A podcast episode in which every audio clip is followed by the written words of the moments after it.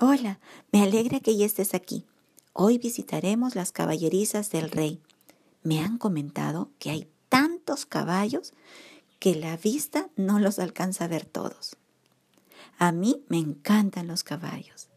Son las criaturas de Dios más imponentes y majestuosas. Así que voy a recrear mucho mi vista en el recorrido que daremos hoy. Seguro que tú también lo disfrutarás. Así que vamos ya. Leamos Primera de Reyes capítulo 10 del verso 22 al 29. Porque el rey tenía en el mar una flota de naves de Tarsis con la flota de Irán.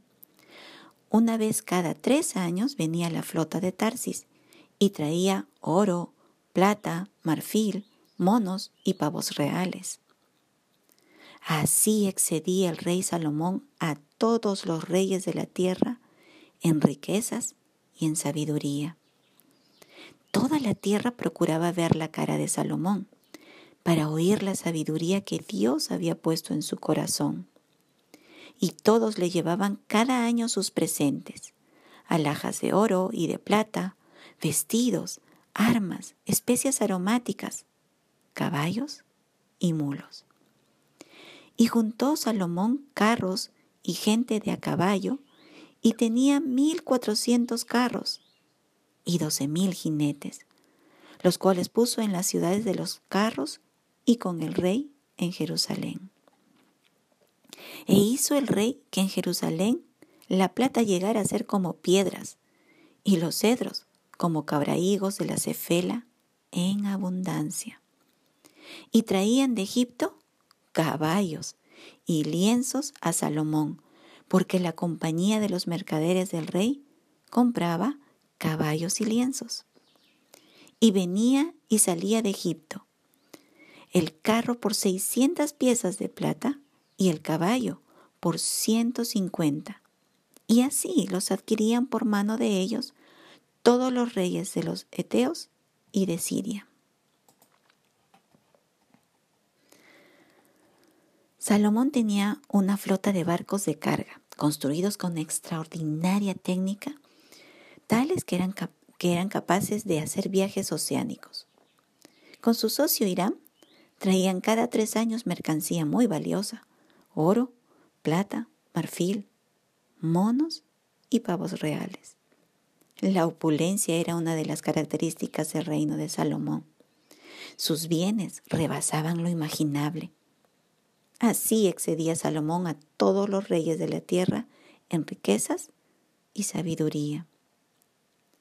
Los reyes, príncipes y magnates extranjeros traían presentes o recompensas al rey por aprender de la ciencia que Dios le había dado como talento y luego las llevaban a sus países para aplicarla. Cada visita le dejaba cada año alhajas de oro y de plata, vestidos, armas, especies aromáticas, caballos y mulos.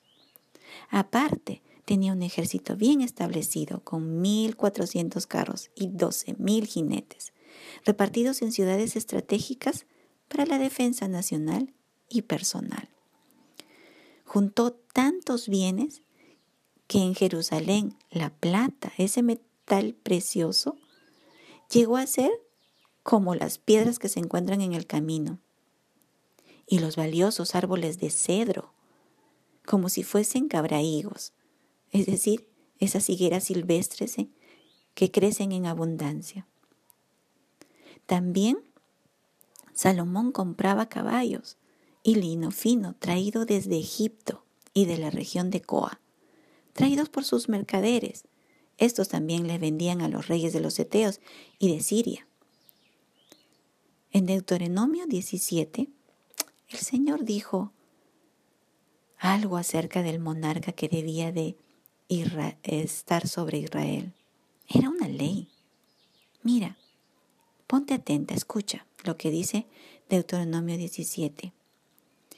Pero él, o sea, el rey, no aumentará para sí caballos, ni hará volver al pueblo a Egipto con el fin de aumentar caballos porque Jehová os ha dicho, no volváis nunca por este camino.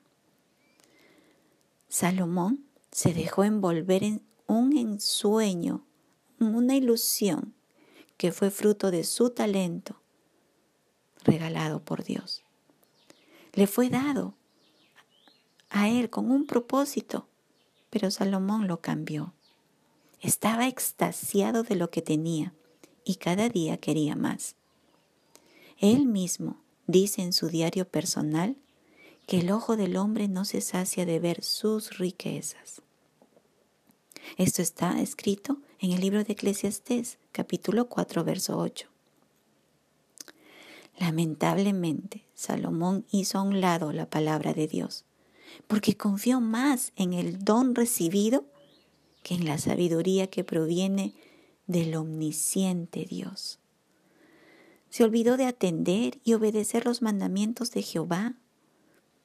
No recordó el consejo de su padre que le dijo que debía llevar por obra los preceptos y estatutos del Dios de Israel.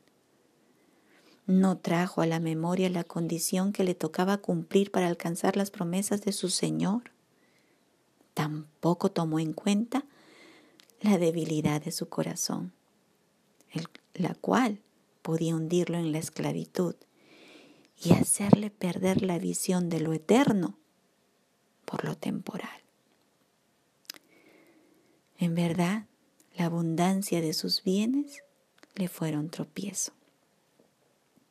Así el cristiano que confía en su sentido común o en los talentos que el Señor le ha dado, más que en el dador de estos, está perdido.